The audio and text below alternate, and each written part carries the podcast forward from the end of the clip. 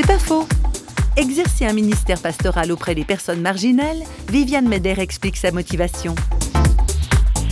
Deux choses. D'abord, ma propre rencontre avec Jésus-Christ. J'étais moi-même une marginale, baba cool. J'ai compris qu'il s'intéressait à moi tel que j'étais et que Dieu ne me demandait pas de rejoindre les rangs de l'Église et d'être bien pensante, mais que j'étais aimée avec ma marginalité, qu'il n'y avait pas de normes. Et donc, je me suis dit, ça, c'est quelque chose que j'ai envie de transmettre. L'autre chose, c'est la parabole du festin.